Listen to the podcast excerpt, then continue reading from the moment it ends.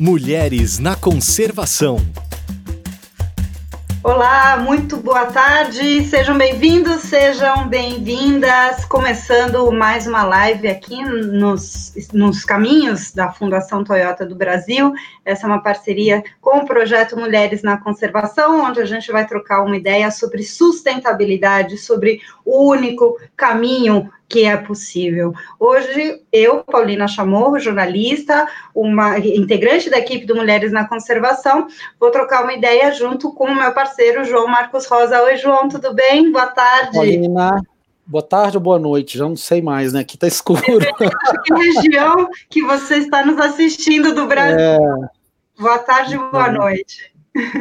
É, seja bem-vindo, bem-vindos todos. É um prazer aqui compartilhar mais um pouquinho dessas experiências com os ouvintes, a audiência né, da Fundação Toyota.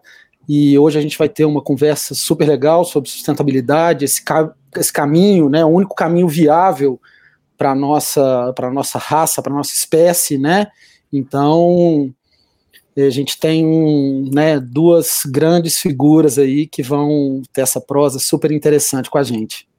Exatamente. Bom, e antes contar um pouco, né? A gente está encerrando né, o mês do meio ambiente. Esse foi um mês que fala sobre meio ambiente, fala sobre o oceano, então tivemos esse convite super especial da Fundação Toyota para a gente trazer um pouco dos temas do Mulheres na Conservação, trazer um pouco o que é ciência, igualdade de gênero, conservação no Brasil, mas também fazer uma reflexão sobre tudo isso frente a essa pandemia, né? A gente está vivendo um momento completamente atípico, com muitos desafios colocados, ficou cada vez mais evidente a necessidade dessa reconexão e dessa valoração da natureza na nossa vida, que é muito, né, João, do que a gente fala no Mulheres na Conservação. Sim, é, é muito do que a gente vê, né?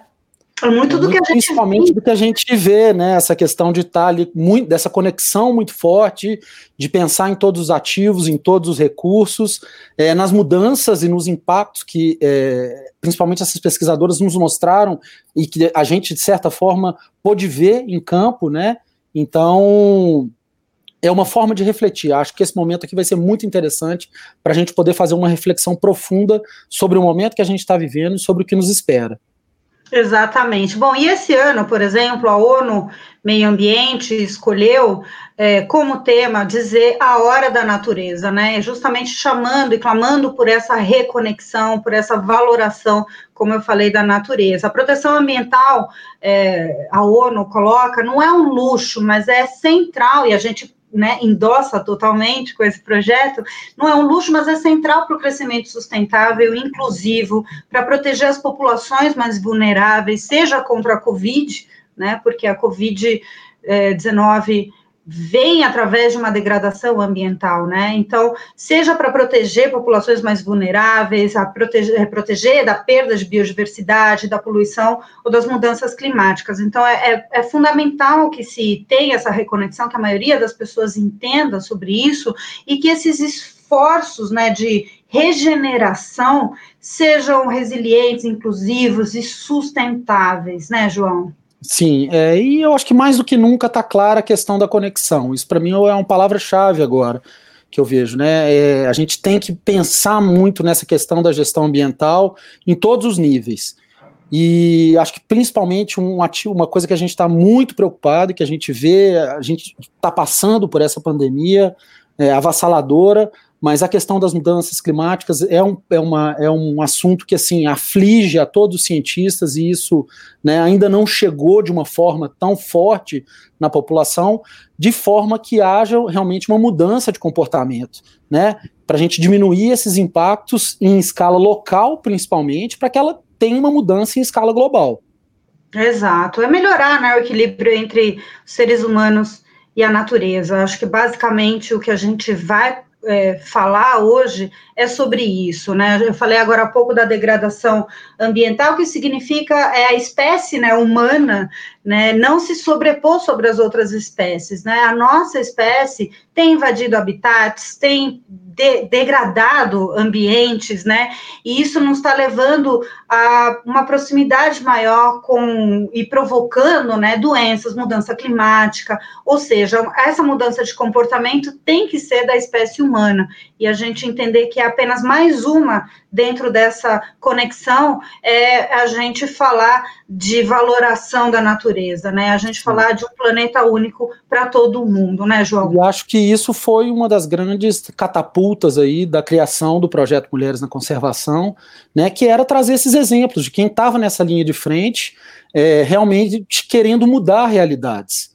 Então o projeto surge disso, né? Surge de querer mostrar grandes histórias, é, grandes mulheres que estavam fazendo muito para uma mudança de realidade.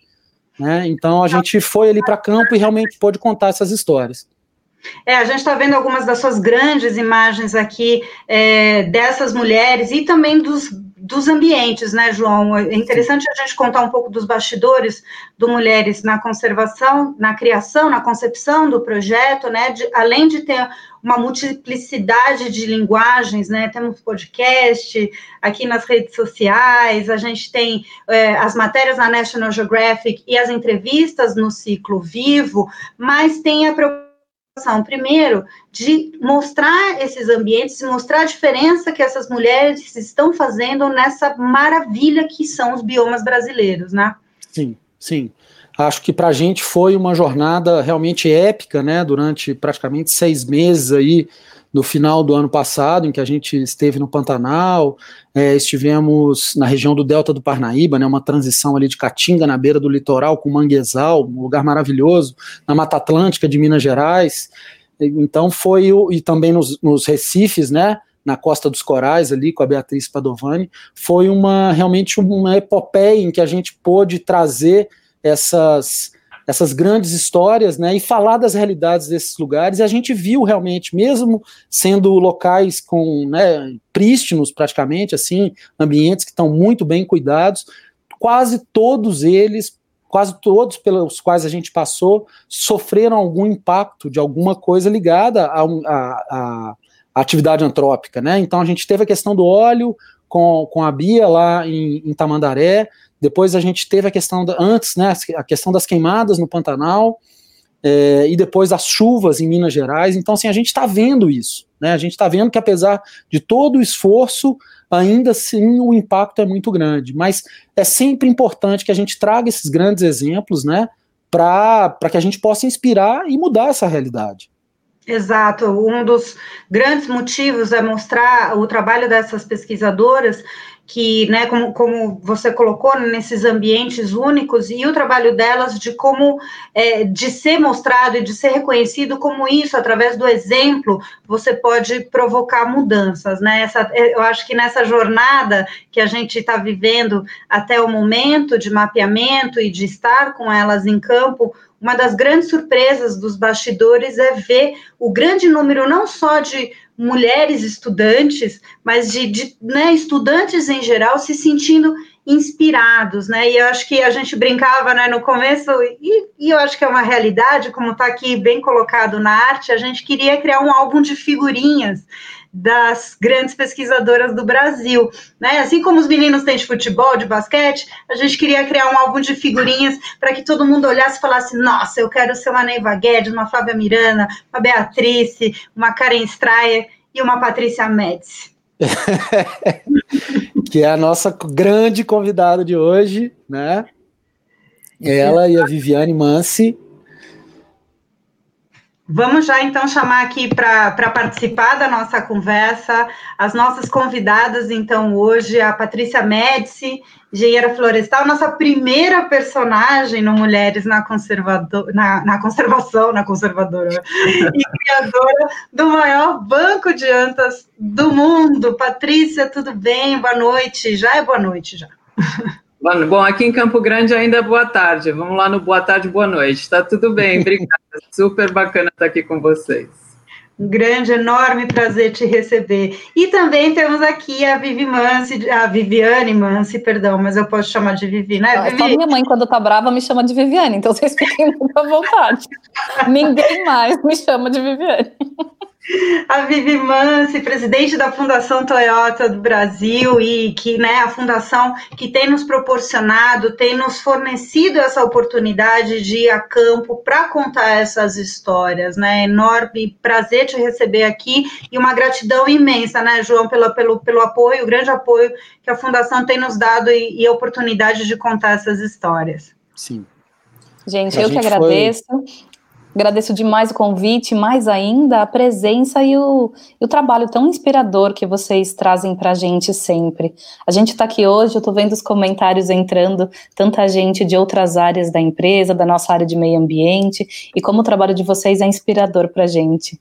Então, obrigada mesmo. Oba, a gente vai bater um papo então hoje, meninas.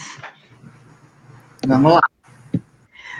Bom, eu quer começar, João? A gente podia começar com a Patrícia. Temos algumas algumas perguntas aí, né, para já sim. estar bem selecionadas e a gente quer trocar umas ideias contigo, Paty. É, eu acho que a Patrícia, esse ano, a gente teve com ela o ano passado, em- em- lá no Pantanal. Eu tive com ela depois novamente em janeiro ou dezembro, Patrícia? Foi dezembro, foi antes do Foi Natal. dezembro, tivemos no- novamente lá no Cerrado, ali próximo a Campo Grande. E ali mesmo ela já sabia de uma grande notícia, ela me anunciou em primeira mão, mas eu não podia falar para ninguém. E a gente teve depois esse anúncio que foi né, um reconhecimento pela, pela obra, eu acho que principalmente, né, pelo conjunto da obra, que foi o Whitley eh, Awards, né, o, a grande medalha aí do Oscar da natureza. E a gente queria saber como é que você enxergou essa, né, esse, esse prêmio vindo para o Brasil num momento tão sensível. Eu acho que tem essa, essa, esse olhar também por conta né, dos organizadores ali, por conta dos jurados. Como que você enxerga é, esse, esse grande, esse, a grande visibilidade disso está voltando para o seu projeto e também para o nosso país? Uhum. Em primeiro lugar, é, o fato de um prêmio como esse vir para ANTA tem um significado muito grande, né? Porque a gente sabe que em termos de, de grandes mamíferos, é, sem mágoa, né? Mas boa parte da atenção sempre vai para os grandes felinos, né? Para os carnívoros de maneira geral. É, eu escuto as pessoas falando da onça pintada, né? Uau, esse animal majestoso, fantástico. E de maneira geral as pessoas falam da anta, ah, é o bicho desprovido de inteligência, né? Todos sabemos que aqui no Brasil a gente tem essa coisa da, da, dessa associação desse animal com, com pouca inteligência. E é uma questão que a gente vem é, tentando desmistificar, tentando trabalhar através de muita, muita, muita, muita comunicação. Então, o fato de um trabalho de pesquisa, é, um trabalho de ciência com a ANTA no Brasil receber esse reconhecimento gigante internacional traz atenção para essa espécie, que é exatamente o que a gente vem buscando. Por outro lado, é, o que você disse, João, é, trazer para o Brasil o reconhecimento é, por pesquisa de excelente qualidade, sendo conduzida por, por grupos de profissionais no nosso país, no momento que a pesquisa está sendo tão desvalorizada, tão deixada de lado, tão espancada por todos os lados, é, realmente para a gente traz uma mensagem, traz uma mensagem para todos os atores é, que estão trabalhando aí nesse momento pela desvalorização da nossa ciência. Então, a gente fala da ANTA, a gente valoriza esse animal e a gente valoriza também a ciência brasileira e executada por uma mulher, que aí é também uma, é uma terceira mensagem bem importante desse prêmio fantástico. Agora, Patrícia, você é, você não é novata em premiações, você já ganhou os maiores prêmios em conservação do mundo, né? Palestrante TED, a mulher é um espetáculo. E, e esse veio como coroar, ele é, ele é, o, é dizem né, que é o Oscar verde da conservação, mas ele, ele tem esse componente, né? Eu queria que você comentasse nesse sentido, né? Você tem é exploradora da National Geographic, você teve já uma participação nesse próprio Whitley também, mas agora uhum. vem o grande, o Gold, né? É, qual, o que, que isso significa na tua carreira? O que, que isso significa para a conservação da anta? Para a gente, é, é, muito importante a gente ter esse selo de garantia de que o trabalho que a gente realiza é de boa qualidade, isso nos ajuda a conseguir mais suporte. É, mas eu realmente acredito que parte do motivo pelo qual é, eu recebi esse prêmio nesse momento é o momento per se, né? É o momento pelo qual o Brasil está passando, é o momento é, de todas as dificuldades no âmbito ambiental que a gente está passando. Então, eu acho que boa parte da, da, da justificativa para o Whitley, que é uma organização muito amiga, muito parceira do IP, já tem muitos anos, nós já recebemos muitos prêmios deles, na verdade, no passado. É, eu realmente acredito que boa parte da justificativa vem disso, para nos ajudar, para colaborar com o nosso trabalho, para que a gente possa se colocar mais forte, mais firme como pesquisadores, como conservacionistas, como cientistas brasileiros e é, energizar, enfim, colaborar para que as nossas ações possam ser é, que o pessoal sente conosco e escute o que a gente está falando, né? E para que a gente consiga de fato implementar as nossas ações para conservação não só da anta, mas de todas as espécies com as quais o IPM, minha instituição, trabalha também tem um componente muito legal, né, que tem do próprio do próprio encabe, né, da, da iniciativa de conservação da anta brasileira, né, que, que, que você coordena, que é, é, a questão de falar anta é elogio, é mostrar, né, justamente que são jardineiras da floresta, ou seja, tem esses mecanismos de, de comunicação, de encantamento para mostrar a conservação através disso, né, e o Whitler, assim, pelo que a gente viu, né, de repercussão, trouxe também esse componente, ou seja, de tornar mais conhecida a pesquisa brasileira, a pesquisa que está sendo no Brasil. Isso tem um valor imenso, né, Patrícia? Com certeza absolutíssima. Eles têm uma, uma entrada na mídia internacional enorme, e aí, como consequência, eles acabam conseguindo uma entrada na mídia, na mídia nacional bastante grande também. É, todos os, os, amigos desse mundo da conservação, vocês dois inclusos, colaboraram nesse processo de espalhar a notícia aqui no nosso país. E comunicação, como eu disse, é uma parte fundamental do trabalho que a gente faz. Né? Num determinado momento da nossa história, a gente se deu conta que, opa, a gente está fazendo ciência de excelente qualidade, a gente está publicando, a gente está é, trabalhando a questão de implementação de estratégias de conservação, tudo ótimo, mas estamos falando somente com os convertidos.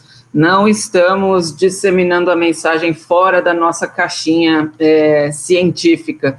E foi aí então que a gente abriu as asas e começamos a trabalhar muito a questão de presença na web, nas mídias sociais, é, criar um, uma rede de amigos, de colaboradores, de apaixonados pela ANTA. Eu costumo brincar que a gente faz muita lavagem cerebral.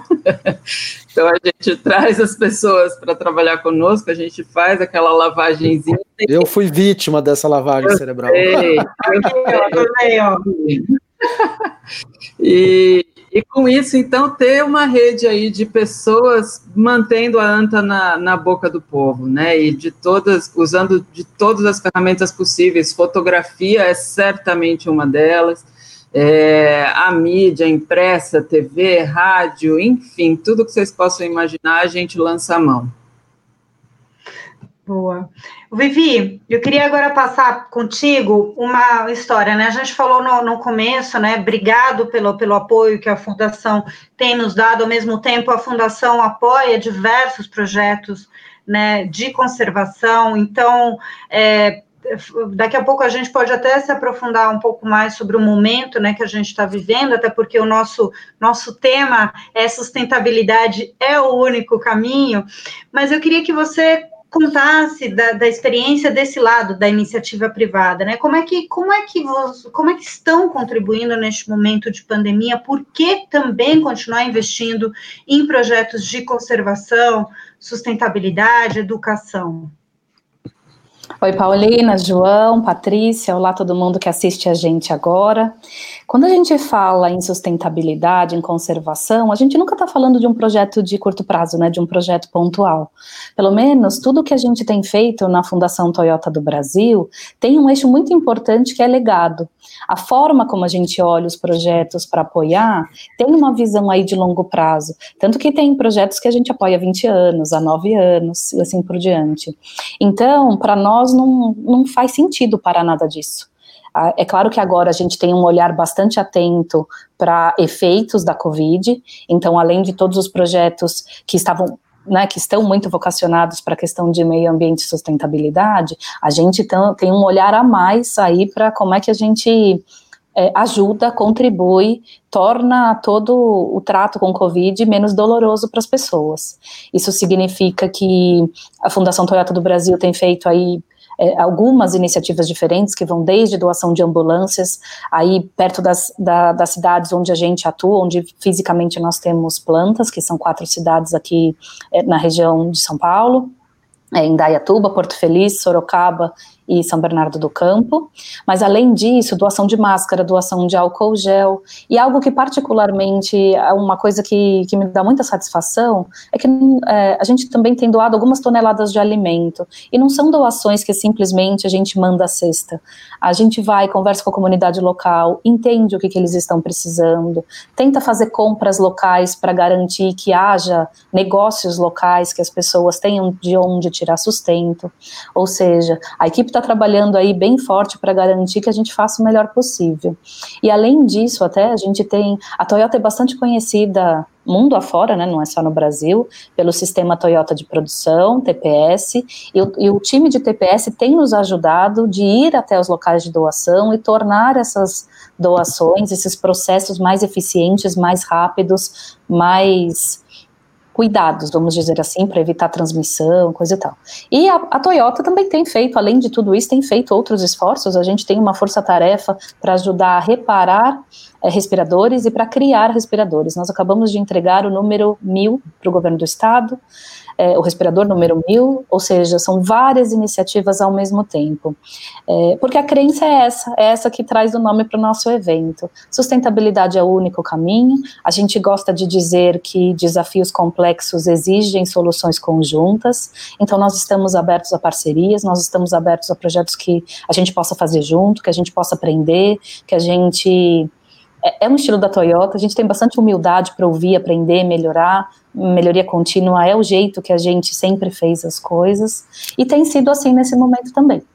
Então a gente não tem nenhuma intenção de perder fôlego, não, a gente vai em frente. Com toda a dificuldade que às vezes existe, mas a gente vai em frente. Eu acho que a Patrícia colocou ali no final da fala dela também a importância da comunicação, né, Vivi? A gente já está para a segunda, estamos indo para a segunda temporada aí do Mulheres na Conservação, que é um projeto essencialmente de comunicação. Né? A gente vê também nesse momento de pandemia, vê a posição da, da Fundação Toyota e também de outros projetos seguindo muito forte na comunicação, porque hoje ela tem um papel fundamental para a gente sair dessa situação um pouco melhor. Né, tentar espalhar a notícia de uma forma correta, a notícia com base científica, que é uma coisa que tem a gente tem passado, nós comunicadores, né, temos passado por momentos muito complicados. E então a gente vê como uma ferramenta muito importante nesse momento. Olha, João, eu não podia ter, enfim, você não podia ter escolhido palavras melhores. É, eu acho que desde o início da, da pandemia, uma das coisas que foi muito difícil, que tem sido muito difícil, é a quantidade de fake news que está envolvida em tudo isso, né? É, ou seja, existe uma parte do que está muito relacionado a isso agora, que é a gente esclarecer as pessoas a respeito do que pode, do que não pode, é, do que é o vírus, de como é, de como isso se manifesta, de como você pode se proteger, da importância de lavar as mãos, da importância de usar máscara e todas essas questões. A Toyota tem investido muito tempo, energia, cuidado, comunicação. A, gente volta essa semana, né, desde o dia 22, segunda-feira, 22 de junho, as nossas operações estão voltando. O último grupinho volta na segunda-feira que vem. É, e para nós é uma satisfação eu ter conversado com algumas pessoas hoje é, e eles terem me dito, nossa, que bom, eu me sinto mais protegida até dentro da Toyota do que fora dela, porque a gente tem tomado um cuidado enorme de proteger a saúde das pessoas, que é uma parte da conta. Agora, quando a gente olha por que, que a Toyota é, coloca esforço num projeto como Mulheres na Conservação, é, eu acho que a gente vai para muito além disso. Primeiro, quando a gente fala em equidade de gênero, é, nós estamos numa indústria que isso é uma questão, que ela não é simples, é, não é tão fácil a gente fazer subir o número de mulheres na empresa, embora a gente esteja fazendo isso. É, eu entrei como executiva em 2018, em 2019 nós trouxemos outra executiva também, diretora regional. Nós promovemos uma pessoa diretora de finanças na Argentina, que também olha um pouco o Brasil. Ou seja, a gente tem aí, eu poderia, eu contratei uma gerente de comunicação nova esses dias, eu tenho uma equipe de engenheiras sensacional na, na, na área de sustentabilidade. Eu estou falando sobre o que está pertinho de mim, mas obviamente a empresa tem olhado para muitas áreas, mas não é suficiente. Se a gente for pensar, aí a gente parou para fazer essa reflexão e de repente a gente se dá conta que a gente precisa dar lugar de fala, porque as histórias que a gente ouve, que vocês trazem para a gente, é para inspirar outras é, outras mulheres, outras pessoas, de, de que ciência é um caminho, de que é possível ser bem sucedido é, e ter um futuro brilhante sendo cientista, e que seja na conservação, que seja em outras áreas, mas quando a gente não tem quem se inspirar, a coisa fica muito mais difícil. Então, às vezes, às vezes, a gente tem uma conversa interna, poxa, a gente conta, como é que a gente conta a história do Mulheres na Conservação? A gente chama isso de um projeto de comunicação ou a gente chama isso de um projeto da fundação? Eu falei, gente, pode tirar isso da comunicação e pôr dentro do projeto. Aí o pessoal fica meio, tipo, é uma, é uma conversa intensa lá dentro. Não, mas será que é um projeto? Eu falei, quando você dá lugar de fala, a gente, você muda tudo.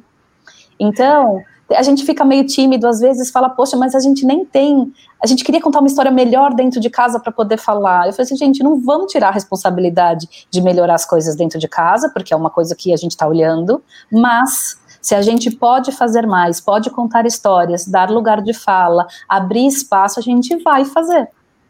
E, então tem sido para nós um aprendizado incrível. Aliás, gente, vocês viram que a gente não comentou no começo, mas se vocês quiserem ouvir a história completa da Patrícia e de tantas outras mulheres na conservação, vocês podem procurar no YouTube da Fundação Toyota do, do Brasil, no podcast do Mulheres da Conservação.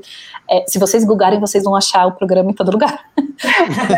Cuidado disso. Tá, é, tá bem espalhadinho, tá muito. Ainda tem que ser assim, porque a gente não se engaja naquilo que não conhece. Então, quando vocês começam a ver o detalhe dessas histórias e o quanto a gente batalha para chegar lá, vocês, né, é, a gente está aqui assistindo e incentivando, mas o protagonismo dessas mulheres faz a mais completa diferença para a gente né, enxergar nossa realidade de outro jeito. Então, quem não viu ainda, vai lá, né, gente? Tem que ir. E, a gente pode compartilhar um pouco da nossa experiência em campo, né, João? Depois de um, de um certo tempo, né, de terem saído as primeiras, né, que saiu a Patrícia em primeiro, depois saiu a, a reportagem com a Neiva, e foram saindo. Quando a gente foi chegar já no, no final, né, com a Flávia e a Karen, a gente ia para campo e as, as meninas, as estagiárias, quem estava em campo, falava assim eu ouvi o podcast, eu achei o máximo. Então, não, eu, eu, eu queria ser que nem a Patrícia, eu quero ser que nem a Ney, eu quero ser que nem.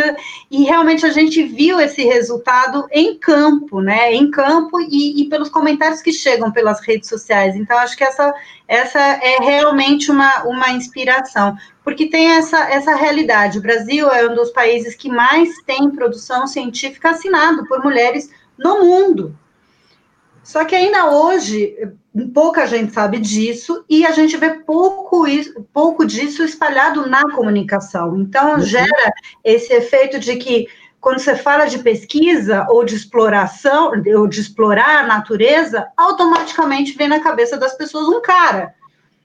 E é isso que a gente quer mudar com mulheres na conservação. Pode ser um cara ou uma menina, ou uma mulher, né? Patrícia, na, na, na, sua realidade, né? Agora a gente, eu queria, a gente queria entrar um pouco na, na sua trajetória, né? Tem algo muito em comum que tem entre, entre as personagens da primeira edição do, da primeira temporada, agora a gente pode falar assim, da primeira temporada do Mulheres na Conservação, que é vocês foram pioneiras em criar métodos de estudo, né? E eu queria que você contasse um pouco como saiu isso da Mata Atlântica, né, da, da, da onde, de onde o bioma onde você cresceu, como a anta chegou na sua vida e como é que você se tornou na, na, pessoa que criou um método, né? Criou realmente uma forma de estudar a anta, criou uma sistematização de dados. Eu, vou, eu poderia ficar a noite inteira contando essa história. Mas vamos lá, como é que a Anta chegou na minha vida? Eu gosto de brincar, porque boa parte dos pesquisadores assim tem uma história é, romântica, né? Ah, eu gostava de tal bicho desde que eu era pequenininho.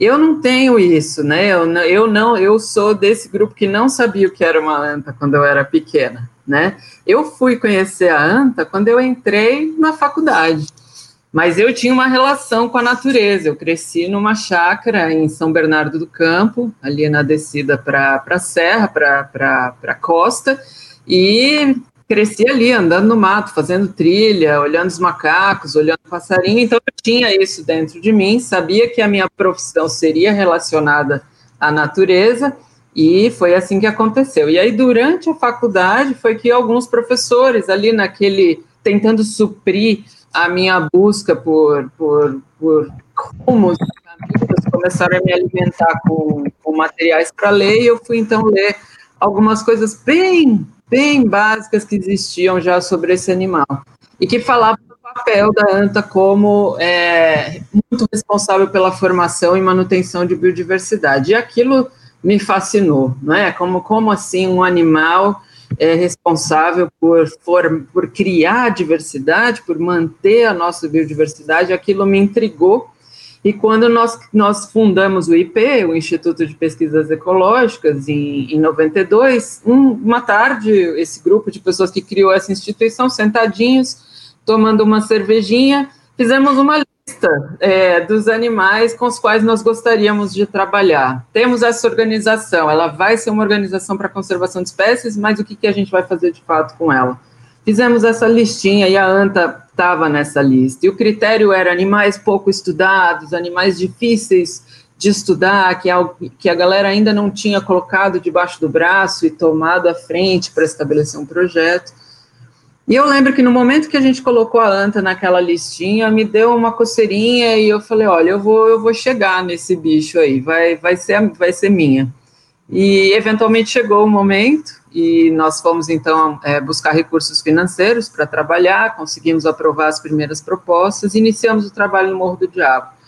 É, não sabia nada, como capturar uma anta, que métodos vamos utilizar para estudar esse animal, é um bicho que não vai dar para a gente ficar lá observando que nem que nem a Karen Stryer observa os muriquis, né? Que eu morro de inveja de fazer isso. Que se aproximam, né? É, chegam perto para ver, né? Isso me dá raiva, me dá.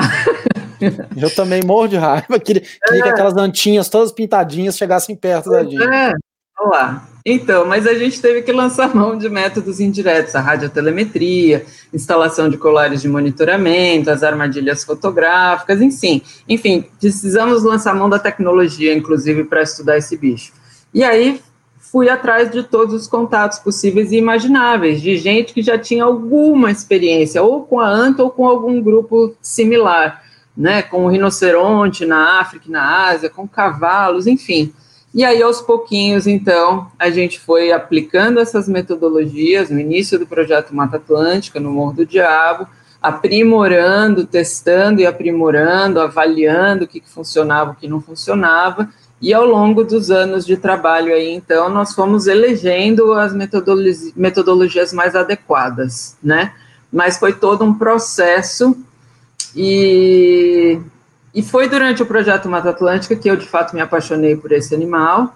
e foi durante o projeto Mata Atlântica que a gente se deu conta que é um animal é, bastante resiliente e plástico. Então, a anta na Mata Atlântica é muito diferente da anta em outros biomas. Então, para a gente de fato conservar esse animal, para a gente de fato ter uma ideia do que, que é a anta em cada um dos biomas brasileiros onde ela vive, nós tínhamos que expandir. E foi aí então que começou essa nossa toada: Mata Atlântica, Pantanal, Cerrado e agora a Amazônia. A história é mais ou menos essa, uma versão resumida.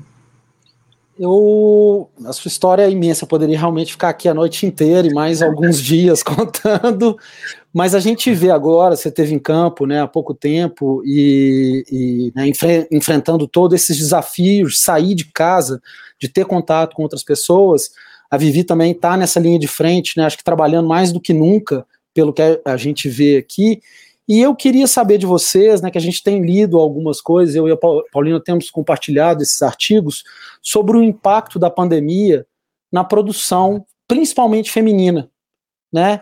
E eu queria saber de vocês, começando por você, Vivi, como é que você tem percebido isso com você, com as pessoas com quem você tem contato, com as mulheres com quem você tem contato? Qual foi esse impacto na produção profissional, na produção de conhecimento, na produção né, é, operacional também?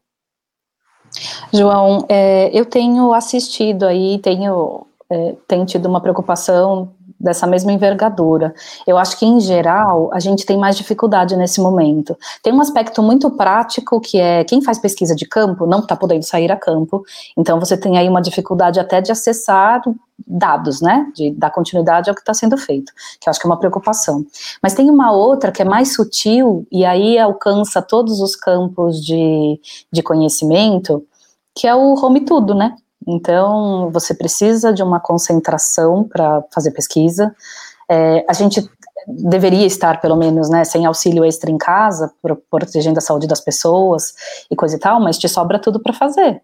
Então, eu acho que é uma pequena minoria, assim, minúscula minoria, quem consegue ter é, mais condições desse tipo de trabalho nesse momento, né? Então, é, é algo a gente pensar. Eu acho que a gente tem que ser vigilante. A gente precisa ficar atento a isso e definitivamente ajudar quem a gente pode. E a gente pode ajudar de muitos jeitos específicos, mas precisa. É, a gente precisa dividir as coisas em casa, porque se sobra tudo para a uhum. mulher fazer, isso é um desgaste. É um desgaste físico, gente, mas quem faz pesquisa sabe bem. Não adianta você estar, tá, assim, se você conseguiu parar para fazer a sua pesquisa às 9 horas da noite, né, talvez ela não seja tão vívida como se você tivesse descansado, conectado sem outras preocupações para focar naquilo. Então a gente precisa ser vigilante sobre isso, sim. Eu tenho um aspecto é, interessante. Eu, tô, eu, viajava muito pela Toyota, parei de viajar completamente por conta da, da pandemia. E em casa a gente tem uma boa divisão de tarefas. Eu estou mais uhum. produtiva que nunca. Mas infelizmente isso é a, é a minoria, né? Não é todo mundo que tem essa condição. Então, é, eu tenho escrito muito sobre, escrito muito sobre várias coisas, inclusive sobre meio ambiente. A minha coluna da HSM esse mês fala sobre aspectos individuais da liderança, o que, que o líder, a gestão como um todo pode fazer para incentivar a sustentabilidade nas suas empresas. É, eu podia ter trazido o link, né, mas me esqueci. Mas de qualquer forma, se vocês entrarem no site da, da revista HSM, vocês encontram esse artigo lá. A gente tem trabalhado dentro da Fundação Toyota do Brasil também é, com uma certa vigilância no tema, como é que a gente pode ajudar, incentivar, preservar esse espaço, mas ainda compartilhar o resultado dessas pesquisas quando a gente pode. Então, o esforço tem que ser coletivo. Porque é muito difícil, né, Patrícia? Eu acho que para quem, assim, como a Vivi falou, existem casais, né, famílias que têm, têm é, uma, uma base, né, um acordos que são mais reais e que são refletem o que é a realidade dos nossos, do nosso tempo, né? Mas outros que ainda seguem com a coisa arcaica, de um peso sobre a mulher que a impede de seguir com qualquer outra coisa. E num momento como esse, fica muito, fica muito mais exposto. Fica, mas nesse aspecto eu gostaria de dizer que eu tenho muita sorte, gente. Eu tenho muita, muita sorte de ter um marido, um companheiro que também é pesquisador e que é muito parceiro para tudo. Então, aqui em casa é tudo 50-50%. É, como a Vivi disse, é home tudo, né? Estamos aqui todos entulhados, nós, o casal, as crianças, os cachorros é o Jabuti, enfim, estamos todos aqui e fazendo home office, as crianças fazendo homeschooling e, e como a Vivi disse, cozinhando, enfim, fazendo tudo o que precisa ser feito. Mas eu tenho essa, essa grande, esse grande plus na minha vida, de, de ter um marido que é envolvido com basicamente com tudo, né? Inclusive, para a gente no dia a dia, anualmente, eu e o Arnaud, para preparar o nosso cronograma anual, a gente senta junto numa mesa aqui na varanda, é, sempre no mês de janeiro, e a gente olha para os nossos calendários do ano, o que, que, o que nós gostaria, o que cada um de nós gostaria de fazer naquele ano, é campo, é uma conferência, é um workshop, é férias, é, enfim, todas essas questões. Nesse dia a gente está ali também com o cronograma escolar das crianças, e aí a gente pega esse quebra-cabeça e monta ali o nosso cronograma anual, é, eu e ele, dos dois projetos. E com isso a gente vai então, se revezando, né? E funciona quando está tudo quando está tudo correndo bem, funciona dessa forma. Nesse momento, a gente está fazendo adaptações, né? Perdão. Eu não sei se vocês também passaram por isso, mas eu moro em, eu moro em São Paulo, mas eu moro em casa. É, a quantidade de pássaros aumentou e a gente se torna é. mais consciente, né, do que acontece ao nosso redor. Na verdade, eu reparo os pássaros, meu marido é biólogo, ou seja, tem um incentivo natural, né, existe uma observação objetiva aqui da família, mas mais que isso, a gente está mais atento com o lixo que a gente gera. A gente comprou uma composteira, finalmente, né? Porque a gente vinha fazendo uma reciclagem mais simples, mas até o fato de ter a composteira melhora um pouco a nossa alimentação. Porque a gente começa a comer coisas e fala assim, ah, não dá para, né? Não dá para pôr na composteira, então vamos procurar coisas que, né, que dê para colocar. Enfim, a gente vai fazendo. Eu acho que esse momento serviu muito de reflexão sobre o nosso impacto no meio. É, e tem sido uma experiência bem bacana, sabe? A gente, o nosso ponto de coleta de recicláveis aqui perto de casa fechou. Então nós temos três meses, né, de, de, de resíduos aqui. E a gente, toda vez que desce, a gente olha bem para eles, para a gente ver a quantidade de resíduo que a gente gera.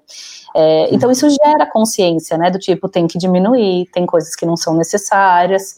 É, a gente começou, eu, eu sempre comi muito pouco em casa, mas mesmo assim, hoje a gente joga menos comida fora, então tem aí um olhar bem, é, enfim, que está tão perto da gente, que a gente tem olhado agora com outros olhos e tem melhorado a nossa forma de conviver. A e gente tá, tudo isso, tá né? Com mais a conviver, né? A gente está. E a, e a Patrícia já inspirou a gente ao próximo projeto, que são os casais na conservação. Você e o Arnaud seriam, né? Já estariam aí no topo da lista. Mas muito legal. Acho que são exemplos também que a gente traz, né? Essa coisa da, da divisão de tarefas é um papel que tem que realmente. Tem, isso tem que entrar na pauta. Né, não dá Sim. mais para ficar no, achando que isso é ah, o cara está fazendo um favor, está ajudando. Não, isso é uma divisão ali comum dentro de toda a casa. Né, inclusive com os filhos também, que eu acho que tem sido uma experiência que muita gente tem vivido, né, de divisão de tarefas para todo mundo. Tem, a gente tem tido mais tempo para pensar sobre isso, né? É. É uma questão bastante que a gente traz é, premente né, dentro do Mulheres na Conservação, que é a questão do Objetivo de Desenvolvimento Sustentável número 5, né, que é a igualdade de gênero. Então, quando a gente coloca a questão da equidade, como, como a Vivi colocou, é isso, é trazer todo mundo para a mesma plataforma, né? É trazer nesse compartilhamento de funções e ações e responsabilidades. A gente falava dessa, dessa dificuldade, dessa queda de produção, porque saiu recentemente justamente um, um estudo global, e aqui no Brasil da queda brutal que teve na produção científica entre mulheres, né? Lembrando também, né, que, que grande parte é composta, a, as casas, os lares são comandados só por mulheres, né? Então acaba trazendo mesmo esse esse peso, né? Esse acúmulo e essas soluções. Eu queria trazer agora, é, passar um pouco pro, pro de, de volta também para o tema da sustentabilidade como um único caminho, Vivi. Eu queria falar, voltar um pouco do, do, dos apoios, dos projetos que, que a Fundação Toyota apoia, né, e, e, e, compartilha, mas os que trabalham diretamente no fortalecimento de comunidades tradicionais, de culturas mais vulneráveis, né, é uma forma de trazer a sustentabilidade é, para justamente esse ponto mais fraco, mas também valorizar um modo de vida de uma forma menos impactante, né? Você falou das nossas atitudes em casa que estão nos fazendo é, refletir, né? Tem um amigo meu que fala uma coisa que eu acho genial, ele já falava há muito tempo, que a gente se transformou numa sociedade de teres humanos, não de seres humanos, né? Então, a volta do ser humano é fundamental nessa reconexão com a natureza. Mas voltando então para a história de fortalecimento de comunidade tradicional e, e, e culturas mais vulneráveis, né? É, como você enxerga e como você valoriza é, não só dentro da fundação, mas você, Vivi, essas iniciativas para destacar e, e, trazer mais o valor desse modo de vida, dessa cultura mais sustentável que a gente tem a rodo aqui no Brasil, né? Eu acho que esse é um, é um super ponto, Paulina, porque eu acho que é, a gente não muda uma coisa grande de uma vez só. Você tem que mudar pelo miúdo. Então, essa coisa para nós do pensar global, mas agir local, ela é fundamental, porque a gente muda do pequeno para o grande. Então, é, eu acho que isso é um, é um reencontro da gente com. É, esse reencontro da gente com o meio é a mesma coisa do reencontro da gente com a gente mesmo, né? Então, não é só o meio. É, é um reencontro com o tempo, não um tempo cronos que sacode a gente, né, que bagunça a gente todo dia, mas é um reencontro com o Kairos, né, com, com o tempo verdadeiro das coisas, com, com a paciência que a gente precisa para mudar as coisas. Então, esse é um reencontro importante que, que no final das contas vai, é, faz parte desse tecido aí que a gente tenta construir quando a gente faz projetos dessa natureza. E a, e, e a gente tenta fazer isso, tenta contar essa história, muito no sentido não só de das pessoas é, saberem que isso existe, como é, mas de contar as histórias, de dar um lugar de fala para as pessoas locais, porque é diferente a Viviane, quase estrangeira, ir visitar o lugar e falar, nossa, que legal que tudo isso aqui, do que alguém que mora lá, que vive lá, que consome lá, que cria lá. Então, a gente tem tido um, é, um, um cuidado aí para que a gente dê espaço para todo mundo construir junto isso tudo porque é, a gente traz diversidade para a pauta, toda ela, né? É, de a gente, o respeito às pessoas que têm opiniões, vidas e jeitos de interagir diferentes dos nossos. Mas isso é muito necessário, porque isso nos torna melhores como seres humanos, né? Então, a gente tem cuidado para que isso aconteça, cuidado para que a nossa voz não seja a única voz para falar. A gente sabe da nossa responsabilidade, sendo uma grande fundação, de é, compartilhar tudo que a gente faz, porque é uma prestação de contas, né? É, a fundação tem esse olhar que precisa de fato prestar contas, mas mais que isso, é a gente garantir que as, é, os próprios projetos em que nós estamos se sintam representados. Imaginem que a Toyota APA Costa dos Corais, por exemplo, que é o projeto que, que a gente desenvolve no Nordeste, passa por 12 municípios de Alagoas e Pernambuco. É, e assim, no começo, alguém pode pensar, mas qual é o interesse da Toyota de estar nesse lugar, né? Qual é o interesse com tudo isso? É, o nosso interesse declarado é ajudar as comunidades que a gente vive, porque a gente está falando de algo que tudo caminha junto, né? A gente comentou, você trouxe a questão da equidade de gênero, que é uma meta de desenvolvimento sustentável, a meta número 5, só que quando a gente olha é, as metas como um todo, né, que elas são super entrelaçadas também, hum. Quando a gente é, mexe numa meta, no final das contas, você reorganiza várias outras, uhum. né? E, e, a gente ter esse, esse pensamento de sistema, ele é importante. Então, o que a gente tem feito é tentar incentivar isso, é, o quanto a gente puder. Então, um dos pilares da Fundação Toyota do Brasil é comunicação.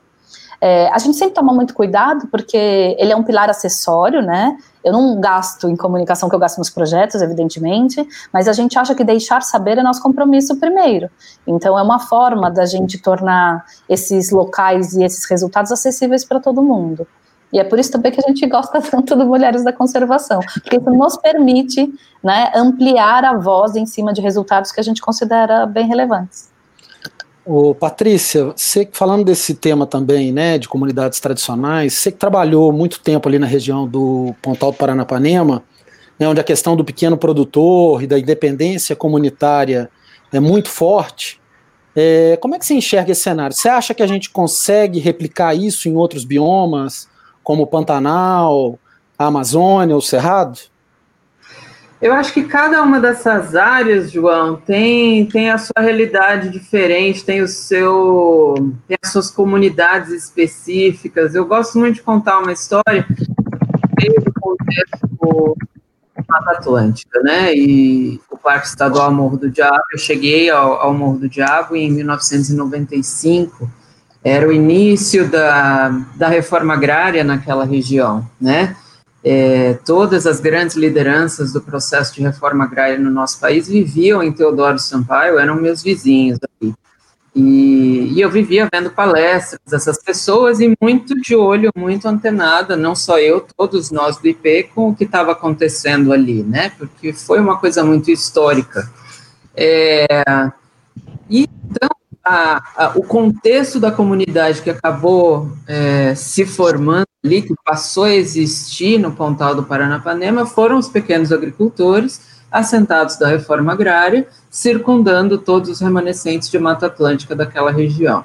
E trazendo é, toda a sua realidade de pobreza, toda a sua realidade de dificuldades de produzir, é, toda a sua dificuldade de precisar caçar para subsistir, enfim, todo um, um, um, um entremeado ali de, de pessoas e, e comunidades. Então, para trabalhar com essas pessoas e para tentar é, qual a palavra eu vou usar? Para tentar levar até elas alternativas de, de colaborar conosco no que diz respeito à conservação, nós tínhamos que trazer um retorno econômico para essas pessoas, né? E foi aí então que entrou todo o nosso trabalho de agrofloresta naquela região e que foi o grande respaldo para o nosso trabalho de criação de corredores, né? Então, era uma população que a gente usava uma linguagem específica, que era um produtor, era uma pessoa que estava em muita dificuldade financeira, era uma pessoa que estava querendo vender seu lote porque não estava dando conta de produzir, tem todo um contexto governamental por trás, enfim.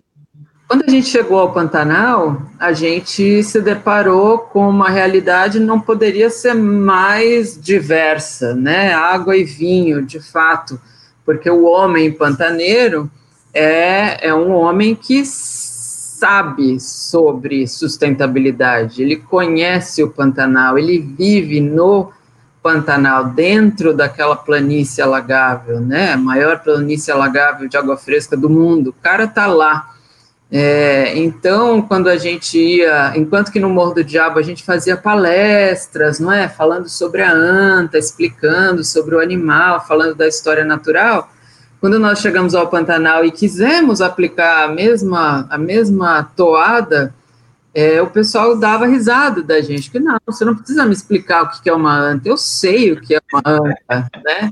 Eu vejo anta todo dia, né?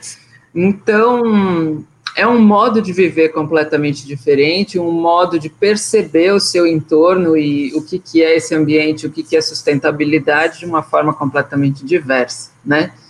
E aí a gente chegou ao Cerrado, que aí, mais uma vez, água e vinho, é, e uma, uma desconexão absoluta, completa desse componente natural, desse componente natureza, na região onde a gente trabalhou, tá, gente? Cerrado aqui das proximidades de Campo Grande, no estado do Mato Grosso do Sul. Certamente temos contextos diversos no país, mas esse foi o que a gente encontrou: uma grande desconexão é, e as pessoas ah, enormemente identificadas com as suas necessidades, com a, a manutenção desse grande epicentro de desenvolvimento do nosso país e tudo que acontece ali e completamente desconectadas é, do que é uma anta. E aí, novamente, muita gente não sabia o que, que era esse animal.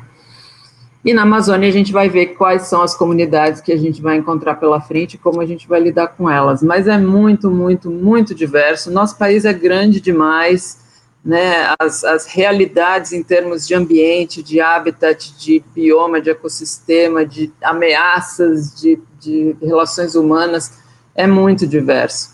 E é em função de tudo isso que a gente, é, no decorrer da nossa história, se viu nessa posição de ter que ampliar, de abrir os braços realmente, de nos estabelecermos em todas essas diferentes realidades, para a gente poder ter uma representatividade melhor e maior sobre o que é a ANTA em cada uma dessas partes do país, né?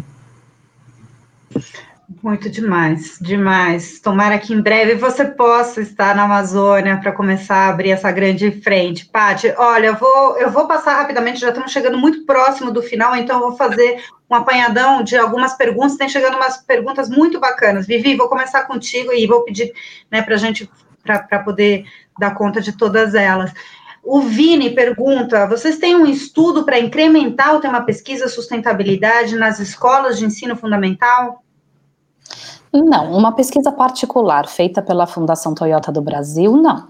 Mas a gente busca dados públicos sobre várias questões que possam nos ajudar. Agora, Vini, você traz uma questão que é super importante para nós, porque a fundação ela vem sendo muito vocacionada para a questão de meio ambiente. E a gente tem repensado a questão da educação. É, muito numa linha de que se a gente não cuidar de educação, a gente vai ficar sempre no fim da fila do desenvolvimento econômico. Então, se a gente pensar que o mercado tem mudado muito, que a gente vai precisar de novas competências no futuro, que a tecnologia chega com força, e ela é, de certa forma, não é culpa da tecnologia, mas do uso que a gente faz dela, é um pouco cruel, porque cria grandes abismos entre quem tem acesso a ela e quem não tem. A gente tem pensado em como é que a gente contribui com isso, cuidando de projetos que tenham a ver com tecnologia e educação. Então aguardem que em breve vocês verão a Toyota é, operando melhor nisso aí. É, a, a, gente está refletindo ainda, a, a pandemia veio no meio, então a gente parou para olhar as questões da pandemia, mas já já a gente vai voltar para a pauta de educação. Pati, o Aliomar pergunta: tem anta na Caatinga? Não, a espécie é localmente extinta na Caatinga. Estamos hum. planejando é, uma expedição Caatinga para tentar detectar em que momento da transição ali entre os outros biomas, particularmente o Cerrado e a Caatinga, é, em que parte do Brasil essa, essa quebra ocorre. Então, vai acontecer pós-pandemia. Eu vou só agora ler alguns comentários, não são perguntas, mas tem, tem a ver com, com muito do que a Vivi e a Patrícia trouxeram aqui. O Daniel fala que bacana, né? Essa parte de trazer a população local, né? Do envolvimento e da valorização da cultura regional. É, o Daniel comenta que bacana envolver a todos para um propósito e ajudar essas, essas populações nas adversidades e aprender com eles. A Liana diz: todas essas Todas essas ações têm tão a ver com tantos lugares no Brasil. O Yuri adorou, João, a ideia do, dos casais da conservação, e aí ele comenta, eu e minha companheira Soraya estamos nessa, um casal ambientalista com um projeto na Baixada Fluminense, no Rio de Janeiro, onde lutamos pela preservação da Rebio do Tinguá, uma região muito importante, tem, tem muitos primatas ali, né? né? Não sei se o, o IP tem projeto ali nessa região, mas é, tem, tem, tem muitos primatas. O Lucas comenta a conservação é uma ação coletiva e é com o Lucas, eh, uma, do Lucas Longo, que criou a hashtag Anta é um elogio, né, um artista fantástico, que eu vou fazer uma pergunta que ele deixa para nós quatro e para esses últimos minutos da nossa live, acho que é uma, é uma reflexão bastante interessante. O Lucas diz: vocês quatro, nós quatro, trabalham para garantir momentos, né? Que momento nós desejamos para o futuro? Para a gente encerrar essa live. Vivi? Nossa. Eu achei quase uma sacanagem da sua parte começar comigo, tá? Eu tô pensando aqui, vai aí. Valeu. Uh, Lucas, obrigada pela pergunta. Eu acho que a gente precisa aproveitar tudo isso para repensar a ética, né? O que a gente considera, o que é importante para nossa convivência. A gente tem uma oportunidade agora de ser menos curto prazista, a gente tem uma oportunidade agora de ser mais inclusivo, especialmente porque se essas coisas não acontecerem, a gente vai rachar a conta em partes iguais. Né? Não vai ser só um grupo que vai pagar essa conta, essa conta é de todos nós. E a gente tem oportunidade não de pagar conta, né? A gente tem oportunidade de criar a poupança. Então, que a gente possa, de fato, nos reorganizarmos de uma forma que a gente repense essa ética de convivência. Estamos todos na mesma tempestade, mas não no mesmo barco, né, Vivi? Seguramente, seguramente. Lati, Patrícia, que, que futuro você colocaria, ou que momento você deseja para esse futuro? Eu desejo é, sempre desejei um momento em que as pessoas vivam mais na natureza, que as pessoas tenham, mantenham esse contato, esse vínculo. Eu realmente acredito que o, o ser humano se transformou no que ele se transformou porque esse link foi quebrado. É, então, eu, eu tenho muita, muita, muita fé, gente, que se as pessoas passassem X% do seu tempo na natureza, em algum local, não precisa ser no Pantanal, não, não precisa ser longe, em algum parque, em alguma praça pública, abraçado numa árvore no fundo do teu quintal, eu acho que as pessoas, esse link se restabeleceria, as pessoas passariam a se importar um pouquinho mais. Então, isso é extremamente importante para a gente no final de tudo isso aqui. João, eu vou na mesma toada da Patrícia. Eu acho que a reconexão com a natureza é chave para a gente se reencontrar. É, a gente se perdeu em algum momento do caminho e deu nisso, né? Deu nisso e só, só tem ainda né, o que a gente espera, na verdade, o que se pode esperar pode ser pior. Então vamos nos abraçar com árvores enquanto a gente pode, com os bichos e com a natureza, e estar em família em natureza, porque isso para mim também é uma coisa é, eu tenho vivido alguns momentos com minha família que têm sido realmente transformadores e acho que a gente precisa dividir cada um as suas, é, as suas observações e os seus sentimentos, porque é muito forte. A gente volta para a Terra de novo, a gente volta para as nossas origens. Não adianta achar que a gente veio de um hospital no asfalto, não. A gente tem essa conexão. Em algum momento que você buscar, você vai ter uma conexão. O seu avô, é, o seu pai, o seu bisavô, mas em algum momento você vai achar essa origem. Eu acho que a gente precisa reencontrar isso para que a gente reestabeleça essa conexão. Valeu, muito obrigada então, tudo bom. E da minha parte, eu, eu endosso tudo que vocês falaram, eu já tenho esse privilégio, então concordo com tudo que vocês disseram. Não, brincadeira, mas eu, eu acho que é por aí. Eu tenho já algum tempo, tanto nas redes sociais ou no podcast que eu apresento, um, um, alguns chavões que eu fico repetindo que a Terra é redonda, né? Que agora é bom reforçar bastante. A Terra é redonda, a ciência é importante e a resposta está na natureza. Então, eu queria agradecer a todo mundo que, que participou hoje, a todo mundo que nos assistiu, especialmente a Viviane, a Patrícia, por essa participação, pelas palavras, pelo compartilhamento de experiências e, e ideias e, e, sentimento, né? Por que não? A gente está junto, principalmente pelo sentimento, pela vontade de fazer um planeta melhor e a sustentabilidade é o único caminho. Obrigada, meninas.